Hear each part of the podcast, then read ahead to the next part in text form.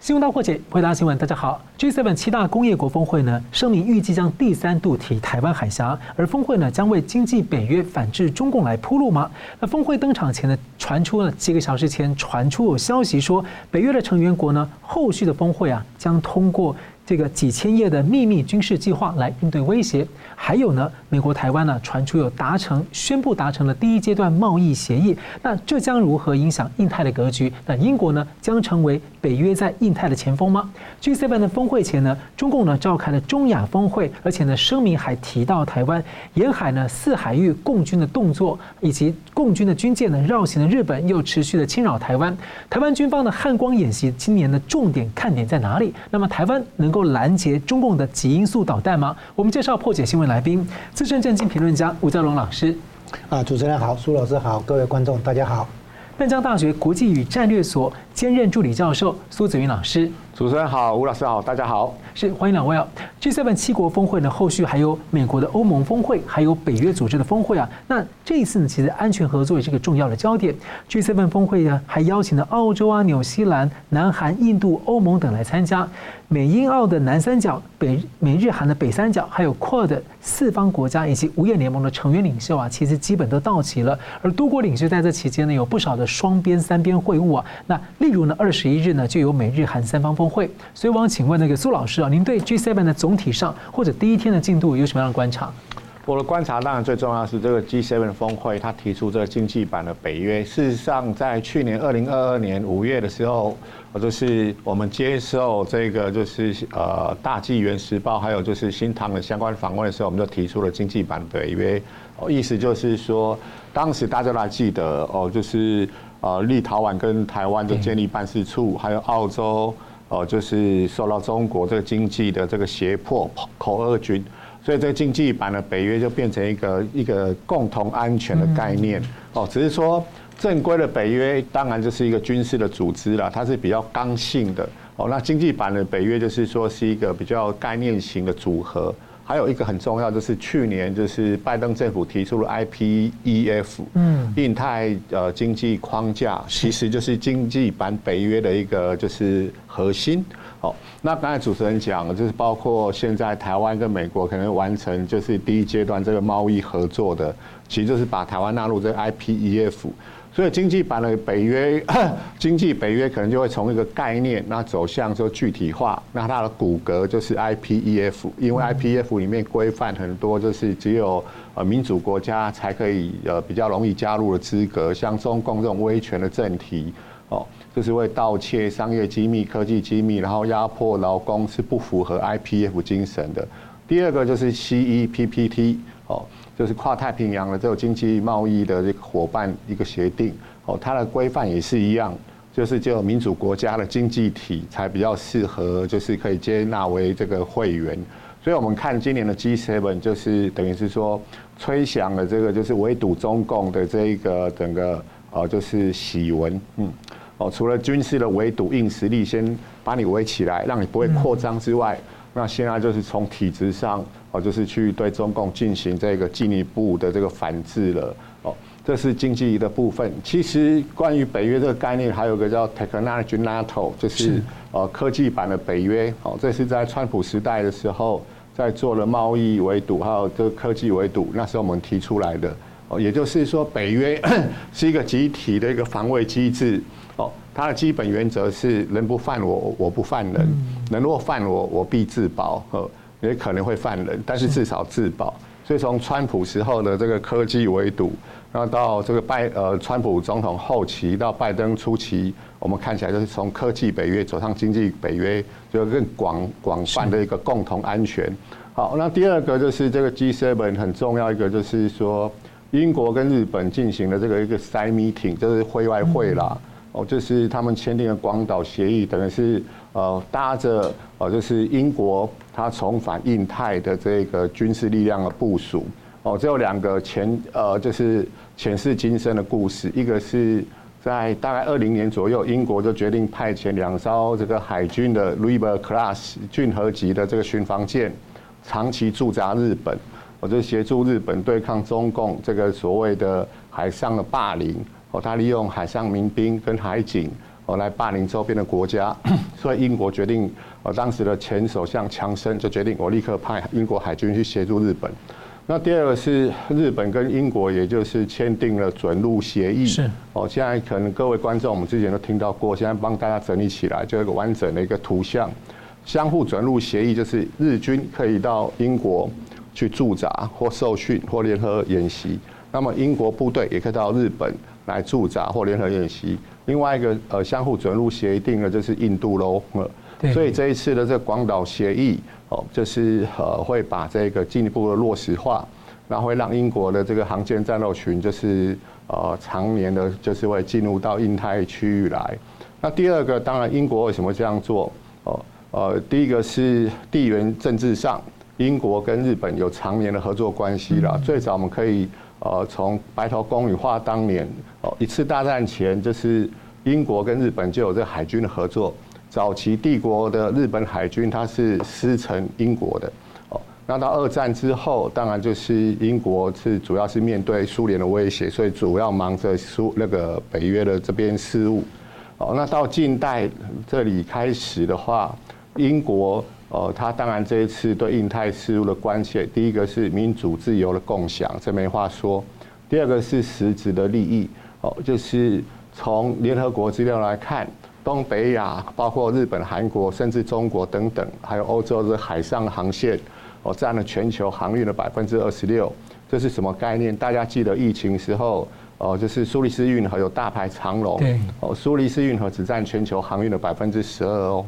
哦，所以这个二十六百分之二十六这个航运的话，就等于涉及到，如果一旦这个航线被中共给控制了，那么呃，欧洲的这个供应链 supply chain 就整个看截断了哦。所以在这种情况下，哦，加上英国它在传统上，哦，就是他在二战结束之后，让他的一些殖民地独立，包括新加坡、马来西亚等等了，所以他留下一个叫做五国海军协议，哦，就包括英国、澳洲、纽西兰，还有呃新加坡、马来西亚这五国海军，哦，就是成为一个安全的体系。那么现在通通就是重新启动了，就是应对中共威胁。最后我们可以讲，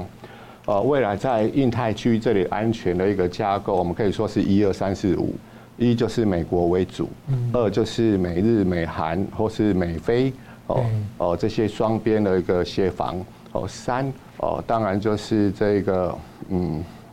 澳英美同盟对，就是 AUKUS 哈，就是 AUKUS 这个安全的协议。四就是跨的四方会谈，五就是五眼联盟，呃，Plus，嗯，对，这个五国海军协议，哦，所以一二三四，我们都可以看到未来就是在印太这里这个框架，嗯，就是呃，围堵住中共这个就是集权政治的扩张啊，就是这样一二三四五。加上经济，嗯，因为以前这 G7 的角色比较多在经济面，现在变成是说在这个呃，就是安全面上面有更多的这个整合作用。好，我们继续看到这个 G7 的峰会第一天呢，国际很多聚焦呢是在于反制中共的经济胁迫，还有供应链的分散。降低依赖，就是去共化，甚至要讨论了是否限制他们的企业跟资金啊，对中国大陆一些敏感领域投资。而峰会前呢，前英国首相特拉斯就再喊出了这样一个经济北约的概念哦。那前美国贸易代表莱特海则也喊话美国要战略性脱钩，他说中共对。美国已经打了几十年的经济战争，所以我请教嘉龙哥，你怎么看啊？这个峰会在经贸跟科技的面上哈，特别是说这一连串的这一连串，就是说最近很多的民主国家之间的协调，有没有那个意味？有没有那个味道？是正在为这个经济北约这样或者科技北约这样的概念在实质上的铺路？哎，快速回应你，答案是 yes 啊，当然是有这么一个倾向。那我们看到广岛的那个 G 七啊，七大工业国的会议哈，哎，看起来就是有一个简单的主题。一直在贯穿，从那个七大工业国的这种会议，到其他的欧盟的会议，或者，诶，那个美国、印度、德国等等哈，这个各种会议串起来，高各种高峰会串起来，有一个共通的原诶理念，叫做打造以规则为基础的国际秩序啊。然后从这里延伸出一句话，就是我们也也也提过好多次哈，就是反对任何一方。片面以武力改变国际秩序的现状啊，那这个东西在乌克兰适用，当然也在台湾适用。现在韩国在给他补一句，朝鲜半岛也适用啊，就是你不能片面以武力来改变国际秩序现状，改变别人的领土与主权的完整啊。好，那么 G7 本来谈经济议题，但是现在呢是这样子，经济利益的重要性已经输给安全，就是安全的重要性比利益利益更重要。对，经济要有经济安全。嗯，哎，对，然后就就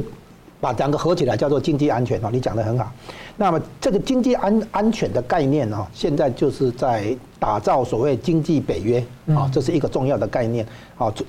规则的背后就是要开始重视，更加重视安全，而不是只是看利益啊。那我们举几个例子哈。首先那个东西就是美洲贸易战里面的一个第一个话题，就是那个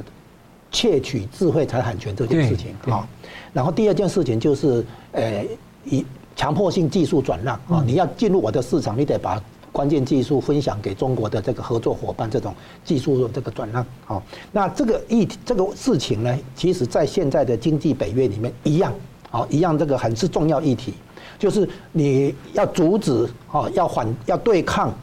这个中国企业的窃取个人资料、窃取商业机密、窃取工业机密，甚至于窃取军用技术的机机密，啊，那。手段可能中共会用到间谍战啊，透过间谍，或者呢那个情报战，或者呢那个网络入入侵啊，骇客，用各种渗透啊来取得这些机密啊，比如说包括那个万豪旅馆的旅客资料啊，各资啊，谁来谁在什么时候来住了旅馆啊，这么很多的各资或者搭计程车啊，从各资到商业机密到。关键技术的机密，甚至于到军事机密。军事机密我们比较常见到哈是几个，比如说哈，隐形战斗机上面的涂料啊，潜水艇的静音技术啊，然后呢，无人机上面的技术啊，可能说不定可以用到无人潜水艇啦、无人舰呐哈这些啊，还有人工智慧，还有自动驾驶之类的。哎，人工智慧以后还有超高超高速运算啊，高速运算啊，这是很多的一些从目前已经知道的。一些技术到比较前卫的技术，那这些机密哦，甚至也包括生物合成技术啊，病毒嘛哈这些，所以呢，对这些要严加防范，就是这是第一个哈，经济追求经济安全，然后呢，保护机密资料啊，那这个是一个。第二个呢，当然就是讲到市场进入障碍，那这个现在呢，本来市场是开放的，对中国的企业，对中国的出口是开放的。现在呢，要开始那个设关卡，要审核，列入什么实体清单啊，对不对哈？或者，诶，美国这边的技术禁运啊，然后中共就变通办法，那我干脆诟病你这家公司，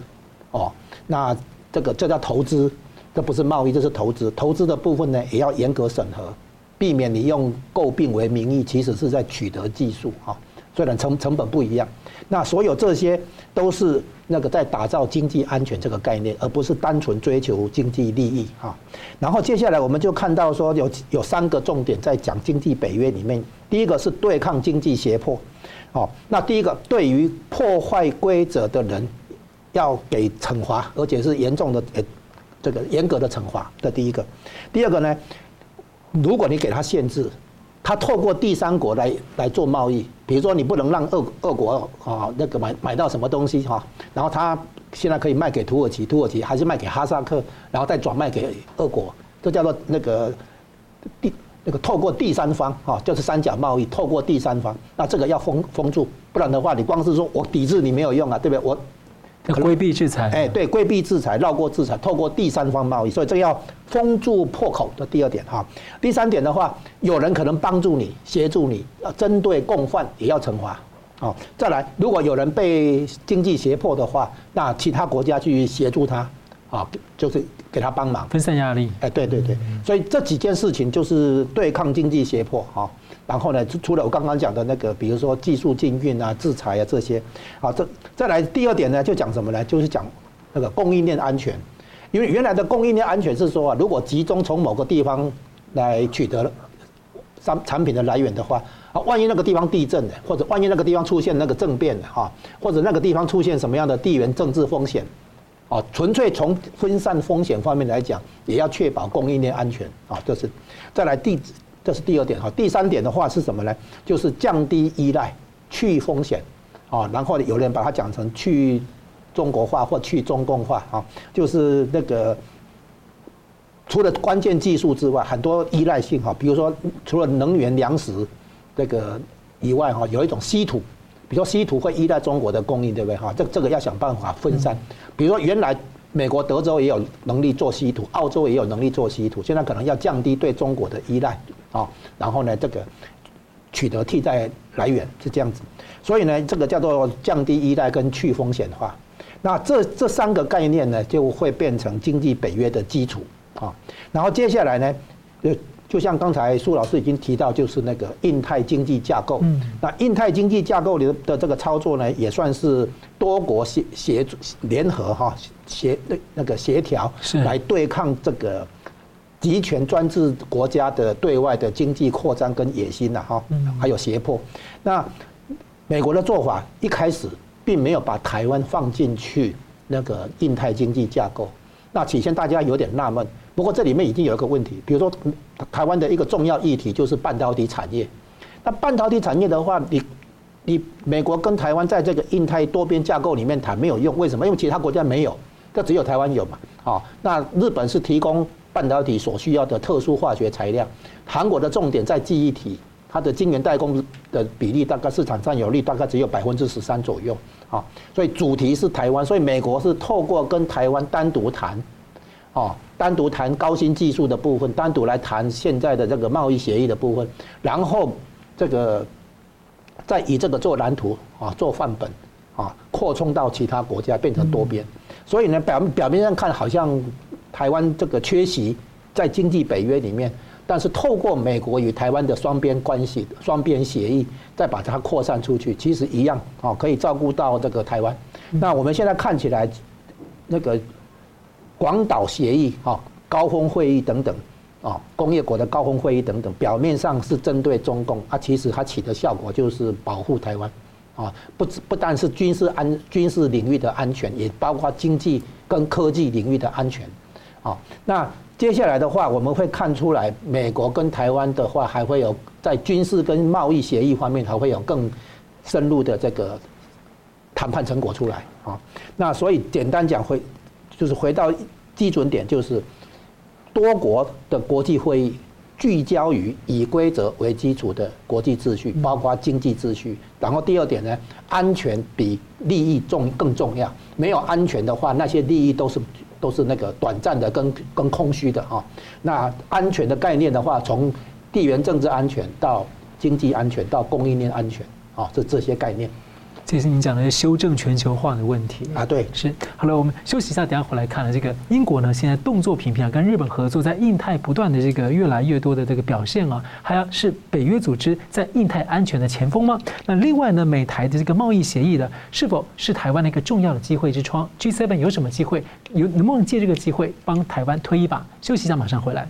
欢迎回到新闻大破解。北约峰会第一天登场前几个小时呢，就传出消息啊，北约后续的峰会呢，会员国将继冷战之后啊，再一度的通过了多达几千页的详尽的秘密军事计划，包括盟友的战力和部署来因应呢威胁。那十九号呢，英国首相苏纳克他会见了日本首相岸田呢，然后两个人签署这个广场协议啊，要派遣航空母舰打击群岛印太海。预告了下半年的这个联合军演，所以我想请教苏老师，在整个印太的一个战略的这个架构里面呢，英国似乎越来越成为欧洲或者北约啊，在最前线，就像之前的女王号航母带着大家一起来哦。那前一阵子呢，台湾的国安局长证实说，五眼联盟及时跟台湾分享一些情资啊，所以我很好奇说，英国跟北约上特拉斯说，希望能够帮助台湾在防卫上有更多的共。有更多的协助啊，例如军售或其他国防合作。您觉得目前现有的架构呃或是模式能够怎么做？有没有现成的，或者说还在继续磋商？非常非常的多哈。我们先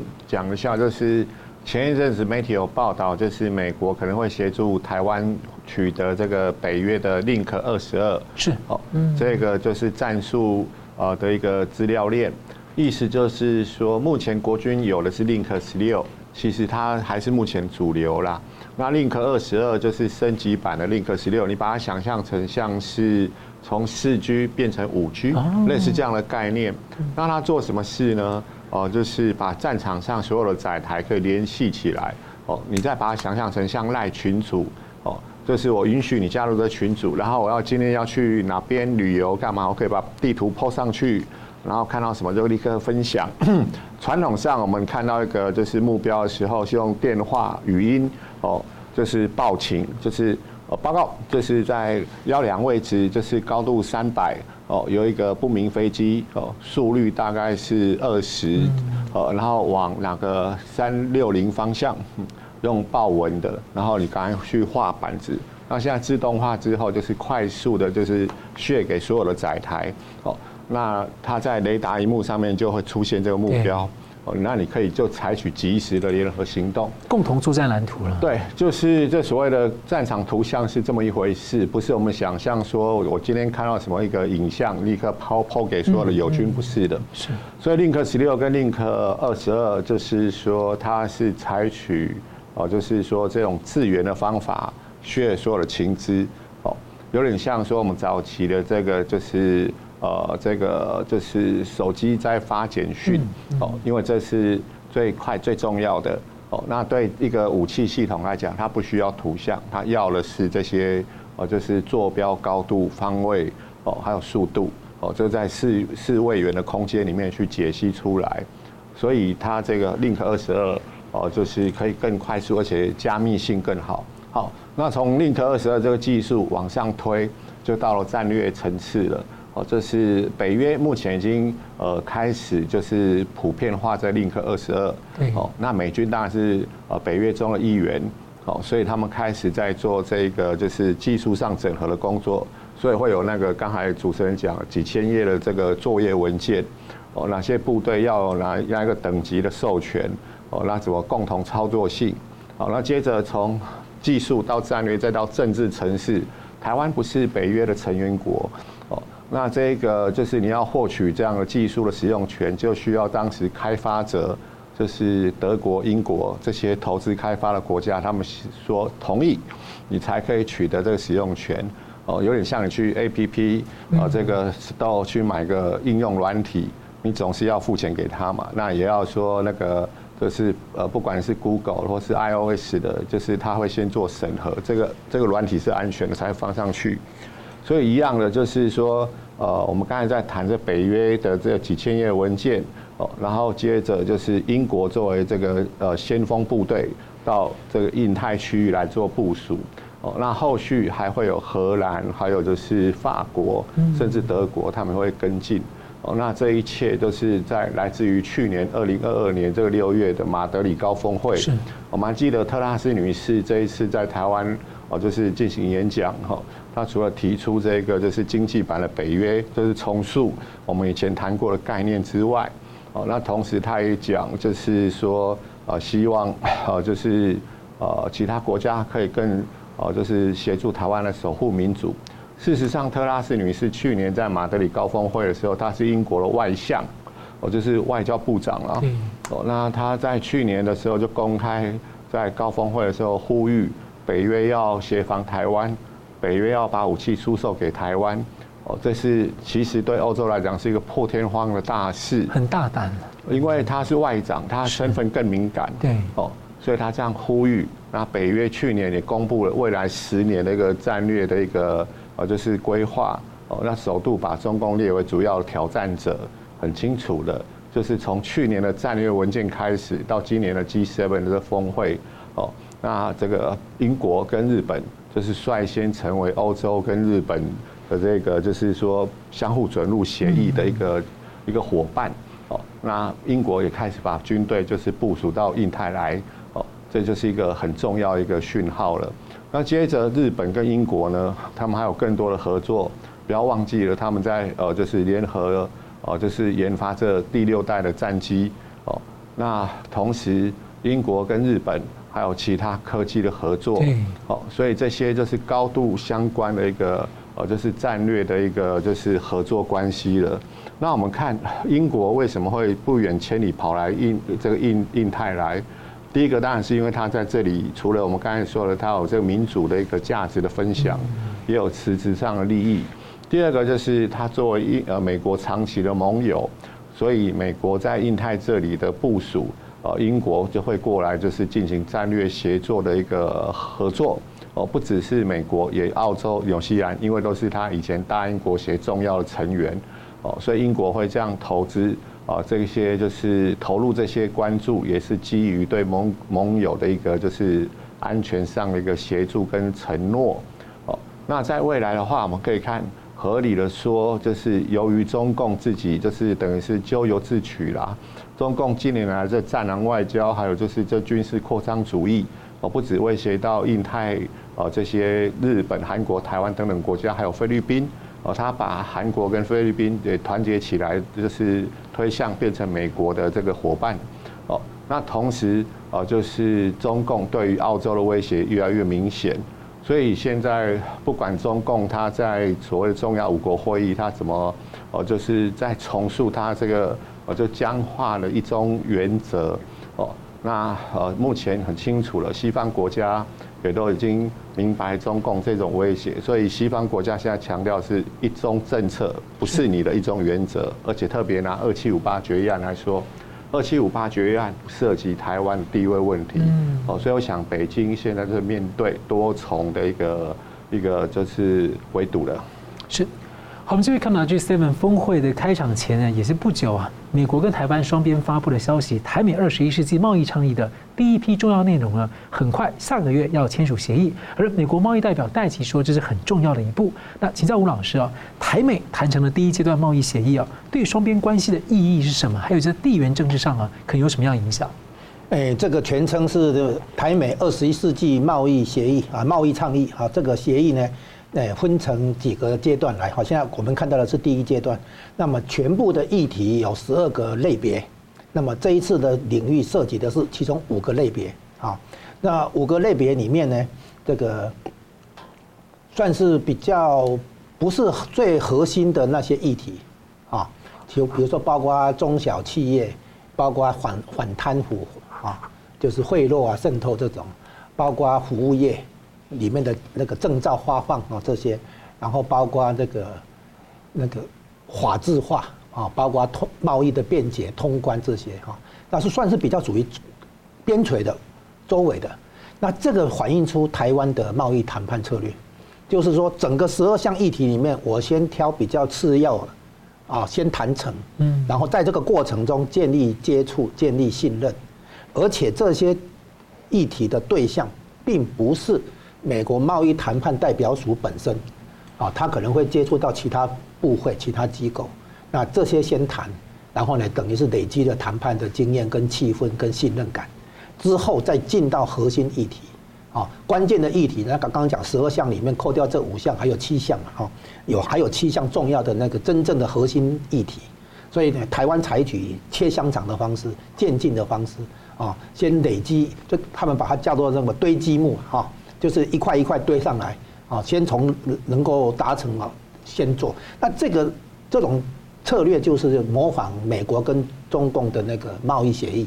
啊，川普的时期，二零二零年一月十五号在白宫东厢先签署这个第一阶段贸易协议，对不对？那把谈成的部分先签协议，然后后面比较比较艰难的部分继续谈，啊，那这这个概念，那台湾把这个概念也用过来。所以把整个贸易谈判哈，这个分成不同阶段，然后呢，从容易达成的先达成，然后呢，营造一个友善的、有助于谈判的一个气氛啊，这是第一个。那第二个，从美国这边来讲的话，哎，把台湾吸收进来，哦，吸收到以美国来主导的国际经济秩序里面，那一直是符合美国的利益，当然也符合台湾的利益。那之前是卡在美猪美牛这些农产品贸易上，那现在这些议题已经得到化解。所以美国现在快马加鞭，因为还搭上一个议题，就是半导体的安晶片安全，晶片就是供应链安全里面的晶片安全。那为什么这个重要呢？因为拜登已经讲了，晶片是战略物资，以前的战略物资叫石油，这大家都知道。现在的晶片是战略物资嘛？哈，那本来大家以为这只是一个一个概念，现在不看到乌克兰战争的话很清楚了，因为俄罗斯的那个武器消耗之后，没有办法取得晶片来补充啊新的军火供应。所以新的武器供应嘛，哈，所以呢，的确，晶片是战略物资，这个毫毫无疑问。虽然它也有消费电子的这个领域，啊，那所以美国跟台湾本来应该要先谈这个半导体产业的部分，可是呢，如果把它放在所谓印太经济架构里面谈的话，那其他国家根本就没有半导体产业，那在那边谈好像不对，所以美国是跟台湾私下谈，双边先去谈，谈完之后呢，也从科技领域延伸到整个贸易嘛，哈，包括通关，包括那个中小企业，包括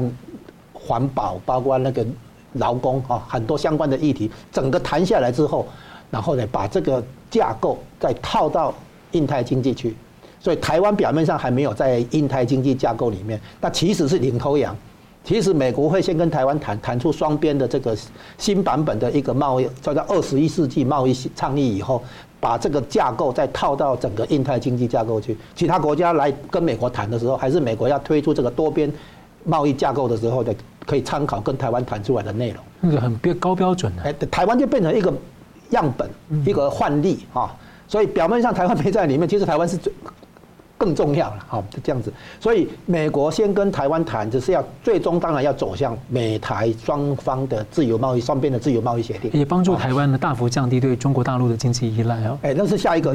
作用，就是说美国先要把台湾吸收过来，嗯，好，争取过来，让台湾经济跟美国经济有更紧密的挂钩连接。现在台湾的很多企业要随着台积电在美国的投资，整个供应链要过去，啊，而且也包括化学部分，啊。那个也可能也也会包括这个电动车的供应链这些，所以呢，这个美台湾对美国的投资并不局限于半导体产业供应链而已啊。那这样子的话，就是从原来对中国大陆的投资转成对美国的投资啊，这是一个跟韩国一样，这是一个重大的那个方向的转变。那所以美国透过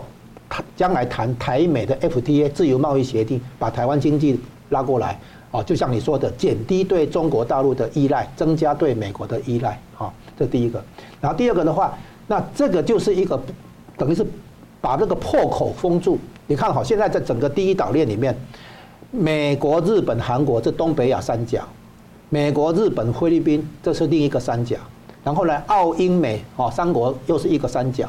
哦，然后最后的话，透过英国把北约那边拉过来，啊，经经由印度这样拉过来。所以呢，这些所谓的三角，哦，军从军事的那个共同防御条约的这个概念出发，结果主要的破口就是台湾，然后呢，主要的对象也是在防守台海的和平跟稳定。所以最后最后这些国际活动的最后归结的重点，针对的就是台湾，啊，所以我们台在台湾里面哈，可能这个换照吃，对不对？那个咖啡照喝，舞照跑，马照跳，不，舞照跳，马照跑。结果外面忙了半天，其实都是为了台湾，为了台海的和平与稳定。因为整个台湾海峡连接东海、南海，这是世界上最重要的一个海空运输路线啊。那台湾的安全牵涉到整个区域的安全，牵涉到印太地区的安全，然后就牵涉到美国、欧洲这个更远的。更远的地方，所以整个世界的焦点其实是在台湾。然后台湾跟美国没有正式的外交关系，没有正式的协防条约，然后跟其他国家也没有这些政治的安排。但是所有这些活动，国际政治活动，其实聚焦的就是如何防卫台湾，把台湾当作地缘政治要冲，当作这个战略性产业的供应链。再当做价值观的一个灯塔啊！那请问一下，那个台美贸易协议的第一阶段哈，如果签署之后呢，可能对地缘政治啊，或者说台湾这个，就是说它在 G7 前夕，它会起到一个那暗示 G7 鼓励 G7 跟台湾也进一步跟进吗？哎，这个当然是会啊哈！那因为美国现在忙的不只是跟台湾签，他已经跟韩国的、跟日本、跟韩国哦，大概已经签了，而且会。会 update 会修正了哈，然后重点是英国，你看哈，现在英国因为脱欧，嗯，那美国本来告诉英国说哈，你脱欧，但是你我你跟我之间有自由贸易协定或者双边的那个进一步的贸易协议，然后呢，让英国在脱欧之后不至于真的经济受伤啊，那本来有这样的安排，那所以美国还要跟英国谈，然后呢，美国还要重新可能会更新这个北美自由贸易协定，加拿大跟墨西哥的部分延伸到南美洲嘛哈。然后，所以呢，处理了欧洲，处理了美洲以后，那回来处理亚洲这里、东亚这里的话，那肯定要把台湾这个破口封起来，就是跟台湾好好谈出来一个自由贸易协议协议啊。然后呢，把它当做一个基础、一个范例，美国再来套到其他东南亚国家哦，其他东东亚国家、亚洲国家这样子来。所以，台湾在这种透过经济的版图的扩大啊，其实是提升它的全球影响力。哦，让让大家知道说，台湾不是只有半导体，啊，然后呢，你可以看出来，在外交方面，国际交流方面，现在的英国前首相不是也来台台湾嘛？哈，美国的前国务卿来台湾，所以将来会有更多的国际上的重知名的政治人物来台湾访问，来表达他们对台湾的关切，以及他们对台湾的这个民主自由价值观的认同跟肯定。所以这些力量都有助于在地缘政治上。提升台湾的安全跟提升台湾的影响力。是，感谢。我们休息一下，等回来看呢，在 G7 峰会前呢，这个共军的军事行动频，而台湾呢则是启动了汉光演习啊。而另外呢，在中国经济方面，人民币的汇价跌破了七，而中国的资金外逃呢是相当火爆啊，地下钱庄啊，因为中共一直在压施压嘛，钱出不去，于是呢，地下钱庄成了一个重要管道。我们继续来看。G7 峰会呢也聚焦在台海周边的安全啊。那台湾军方呢从十五号起呢展开了年度的汉光演习，美军也派团来观摩电脑兵推，七月份有实兵的演练。而中共军方从四月底开始呢就军舰环绕日本演习啊，那后来陆陆续续呢绕了十几天啊，到十六号才走东海回去。而且五月十号起呢，共军呢又在渤海、黄海、东海、南海的行动，而且还放话说海军不久前才在西太平洋做实弹攻防演练。那最近呢，军事圈的大消息就是乌克兰以爱国者防空系统呢，第二次的成功拦截了俄罗斯的极音速导弹。问起到苏老师，第一个是今年台湾汉光演习啊的重点一些特点在哪里？第二个是说，台湾其实有不少爱国者防空系统，还有很多自己做的这个研发的飞弹啊，防空的导弹密度算是世界第一啊。您觉得我们可以应对中共极音速导弹的威胁吗？我想就是现在乌克兰战场已经证实，就是。爱国者三型的确可以拦截这个匕首飞弹，哦，那俄罗斯的匕首飞弹号称 它的极速是在十马赫到十二马赫左右，哦，那如果说呃换算成公里的话，大概是一万两千两百公里每个小时。大家如果还没有概念的话，我们换算成秒，每秒前进大概三千四百零二公尺。哇，呃，所以你想想看，就是一秒就跑三点四公里的一个目标。你要抓到它，还要把它打下来，哦，这真的是很厉害。那第二个，为什么说爱国者飞弹有这个能耐？最重要就是它的 MPQ 五十三哦，Slash 六十五这个雷达哦，它是采取这个就是主动相位阵列的设计。我们先想象传统雷达是像机械旋转的，所以一分钟可能转两圈，每呃这大概就是两秒钟更新一次这个目标的这个资料。所以，如果说以这种极音速飞弹，两秒钟它已经跑了大概六点八公里哦，你看到再看到的时候，它已经嗅不见了哦，就不用想再拦截到它。那这个相位阵列雷达，你把它想象成像 LED 手电筒，哦，就是它上面密密麻麻都是这个就是射频 IC，哦，就是呃排列成五千多个阵列，那它是波速扫描，就是呃它用这个软体去控制这个雷达波的这个扫描。所以大概是在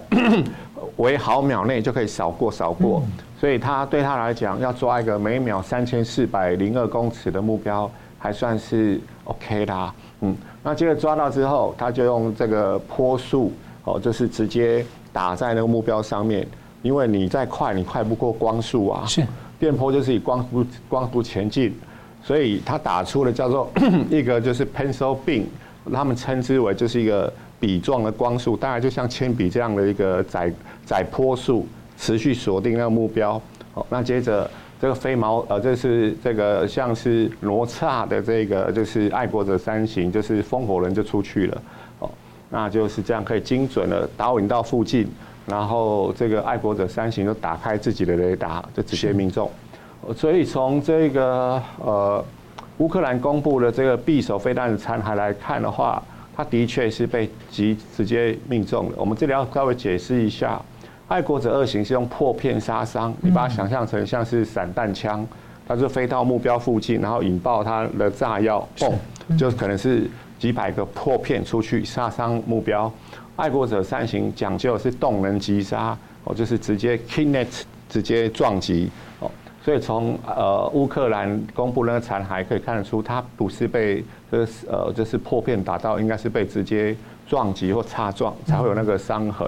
哦，所以如果在乌克兰可以用爱国者飞弹，就是呃成功的面对俄罗斯这一次的饱和攻击，哦，那当然在台湾的场景就是可以做得更好了。是。哦，呃，我们先讲一下爱国者历史，就是。大家都还记得一九九一年破湾战争，那时候爱国者飞弹第一次上战场，哦，当时守护的是特拉维夫，哦，就是以色列的前首都，他现在首都搬到耶路撒冷了，哦，那时候大家都还记得，就是在夜空中，爱国者升空拦截飞毛腿，哦，那给这个呃，就是以色列的民众就带来了安全感跟信心，不会只是挨打。那么在三十二年之后的二零二三年，我们又看到爱国者的三型，在这个基辅首都保护乌克兰的民主制度跟他们人民。哦，同样的，就是说未来在台湾一定也可以发挥更好的效果。当然，我们不希望两岸有兵戎相见的一天啊，只是说从爱国者飞弹的这个呃系统的这个就是实战的经验来看，它是有很好的效果。是。那当然，台湾中华民国自己有没有投资？呃，我们自己全部自主产权的这个天弓系列飞弹，哦，那现在最新的是天空 Pro 天空三 Plus，或者有人称为强攻或天空四型，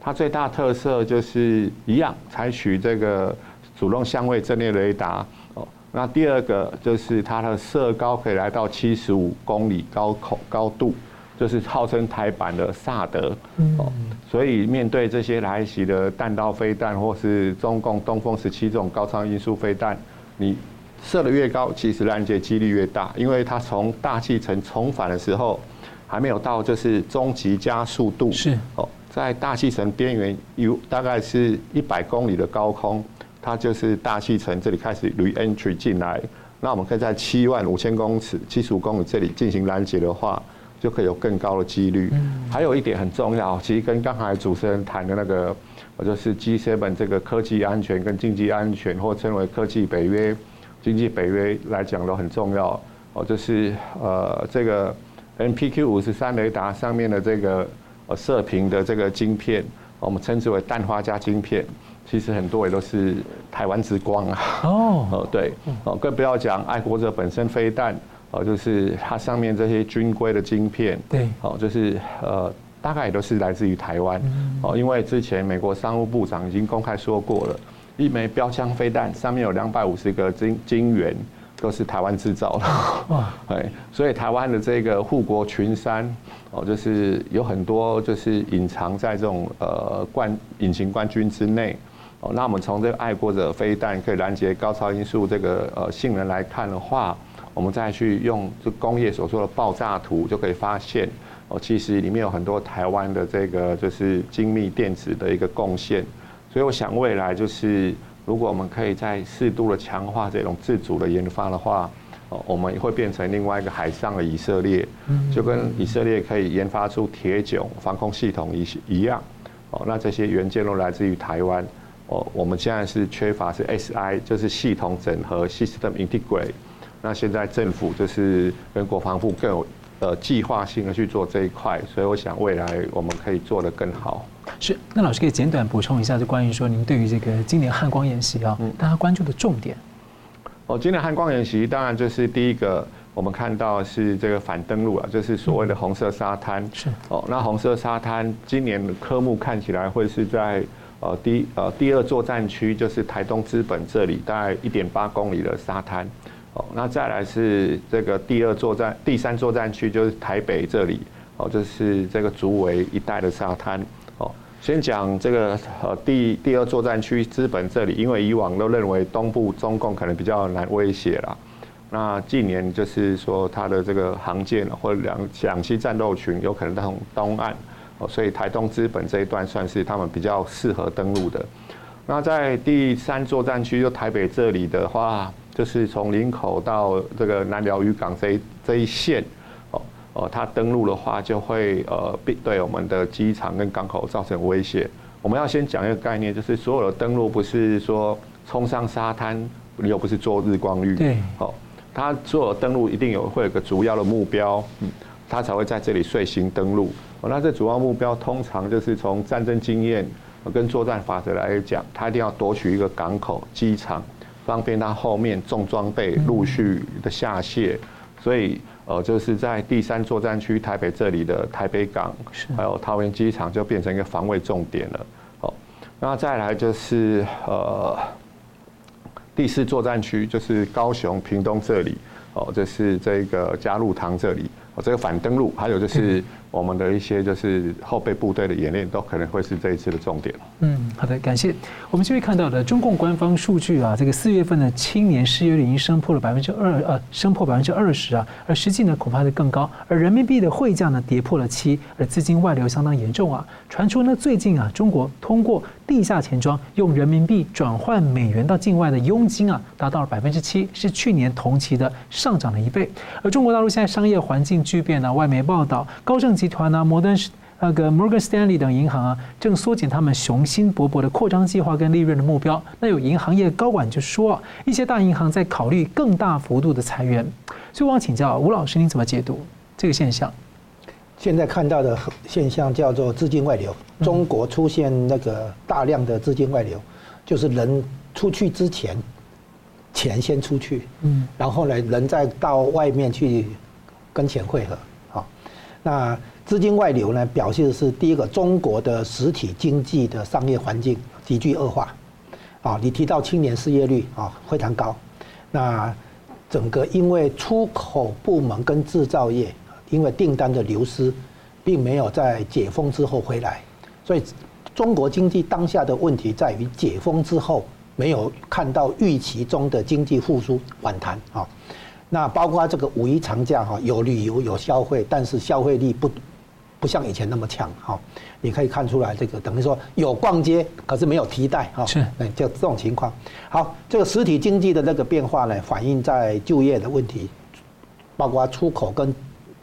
制造业的那个订单流失，包括就业机会流失，还有破产的中小企业没有在解封之后活过来啊，像这些问题，那于是造成了一个问题，就是国际金融机构开始削减在中国的业务啊，在中国的话撤点啊、裁员啊这些，然后呢，资金外流总共有我们看出来这一串问题有四个四个阶段环节，第一个资金外流，资金外流反映出外汇储备危机。进来的外商如果将来要把人民币换成外汇离开的话，可能会担心中国的外汇储备不够。那原因是很简单，就是中国人民银行的外汇储备账面上大概三点一万亿好美元，那可可是它的外债的话，应该是从原来的二点七万亿美元上升到二点九万亿美元，所以这是别人的钱要还的。虽然可以分成短期跟中长期了哈，短一年以下的要还的叫短期。那把这些扣掉以后，还是看出它外汇很紧张，所以外汇储备不够的话，会引来更多的外商担心将来拿不到外汇，所以可能就会提早离开。那包括本国的投资人也可能会担心将来买拿不到外汇，所以因为这种担心可能会促成资金更大规模的外流。再来三第三个问题呢，就是债务危机，包括房地产的债务，包括地方政府的债务，包括国营企业的债务，啊。这个这些债务压力的话，啊，构成这个北京当局的一个压力啊，哈，这第三点，第四点，整个经济的下行压力还没有停止，啊，所以你可以从很多地方看出来，从从房，因为房地产危机也带出土地财政收入的不足，还有呢，房地产是在银行当抵押品的，房地产行情坏掉的话，那银行会受伤啊，变成呆账了啊，是这样子。所以这样看起来，这些资金外流。那我们看整个大环境哈，美国、欧洲在通膨，在货币紧缩，中国这边呢是在通缩，所以货币放放水。那这样的结果会看出一个现象，就是美国的升息等于把资金吸回来，资金回流美国，那离开新兴市场经济体，离开中国，所以把它那个形容描描述一下，变成说恍惚了哈，美国在对中国抽银根。啊，那资金的那个流流出外流的结果，你看到地下钱庄的那个手续费在上在上升嘛？哈，那这里我们看出来哈，这里是叫做我把它称为美国升息的并发症，啊，就是经济的下行，包括美国这边实体经济要降温，包括中国那边已经在衰退，啊，或者进入这个下行的压力很大，于是大家储蓄增加，国际储蓄增加以后去哪里？买美国公债。嗯，那么这样的结果，很多人在说，现在美国的这个债务负担这么大，对不对？那谁来买美国公债？哦，像比如说中国、俄国、印度都在抛售美国公债，对不对？谁来买？答案是，如果经济衰退的话，很多人就减少消费、减少投资、增加储蓄，而这个储蓄去哪里呢？来消化美国公债的发行，所以这样会看出一个升息的并发症。然后，所以你现在看到的表面现象，主要就是中国的资金外流。反映出实体经济的危机，也反映出金融部门的那个压力啊。那大背景就是国际上美国在升息，在对抗通膨，欧洲也是，日本大概也要跟进啊。那这个国际大环境不是中共能够左右的。嗯，是，感谢节目最后我们请两位啊，跟一分钟总结今天的讨论。先请吴老师。目前的国际局势的变化，从国际政治到国际经经济到金融，都看出来，就是以规则为基础的国际秩序是最高的政治理念。从亚洲到欧洲到美国啊，美洲这边都是一样。那在这个概念下，台湾有很重要的地位，地缘从政地缘政治地位到战略产业的。供应链，再到民主自由的价值观，啊，然后呢，台湾都会受到更多的国际重视，所以我们台湾自己要加强自己的心理建设，包括建立国家安全共识，包括建立强大国防的共识，啊，国台湾内部要形成这样的共识，而不是期望对方给善意来有和平啊，和平不是靠对方的善意，而是靠对方不敢对你有恶意啊。以上是苏老师。啊，我观察是，呃，可以这样讲，呃，现在全球的核心，呃，不管是经济或是产业，都在去共化。哦，那现在 G7 所代表这一个，就是说经济的一个安全化，是一个很重要指标。我们要呼吁，就是说，呃，中国共产党所说的这个所谓呃民族的复兴，其实不是这个飞机、坦克、大炮、硬实力。你要真正的民族复兴，是要让中国的人民有免于恐惧的自由，哦，也就是只有中国人民享有民主跟自由，他们才不会被恐惧，才不会被一个党或一个人就随意把它消失，这才是民主的复兴。哦，相对的，台湾哦，就是说会强化这种自我防卫的能力，给所有的所广义的华人国家留下一个民主的种子，这绝对不容中国中国共产党的践踏。现在有很多国家在支持台湾，那我希望就是说，中国大陆的民众也可以认真思考，中国共产党才是最大的中国威胁。是很感谢，感谢今天两位来宾精辟的分析，感谢观众朋友的参与。如果您喜欢我们的节目的话，请订阅、分享，然后开启您 YouTube 的小铃铛，也欢迎大家呢去订阅新平台“干净世界上的新闻大破解”频道。我们每周一、三、五再见。